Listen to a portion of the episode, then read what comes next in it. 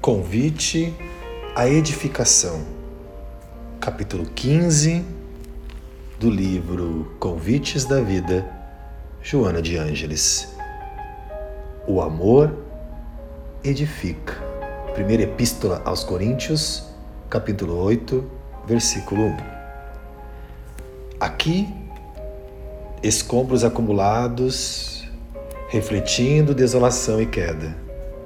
Ali, montanhas de resíduos assoberbando terrenos baldios. Além, poluição multiplicando miasmas em ameaça à vida. Em toda parte, desagregação em regime de urgência, desvalorizando os estímulos otimistas, como se tudo marchasse para um aniquilamento imediato avassalador. O erro moral em aceitação tácita tranquila.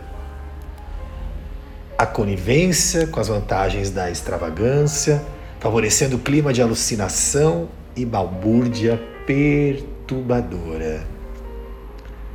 Não obstante as calamidades, medram as flores da esperança no mesmo campo terrestre.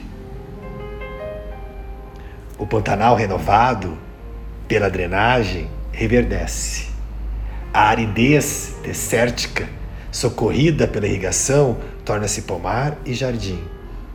Os muros velhos, desolados, sob tépido beijo solar da primavera, enflorescem. Assim a vida. Do caos aparente em que o mal governa, a construção nova do bem, a edificação legítima da felicidade. Não te consideres marginalizado nesses dias, porque teus olhos fitam paisagens lúgubres em que o desencanto moral se demora vencedor e a aflição conduz triunfante. Operário da ação nobilitante, possui recursos valiosos para a obra superior. Necessário apenas que te disponhas. Do terreno revolvido surge a sementeira feliz dos destroços, das demolições, nasce a construção atraente. Edifica o teu lar de paz, onde estejas, sem a preocupação de retificar tudo de um só golpe. Não te, de, não te agastes com os ociosos, que nada fazem, nem te irrite com os incompreensíveis que dificultam a marcha.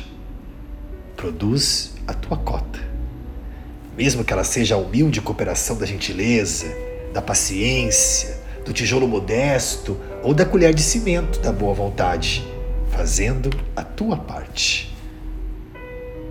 Insta contigo próprio, a fim de executares o serviço edificante.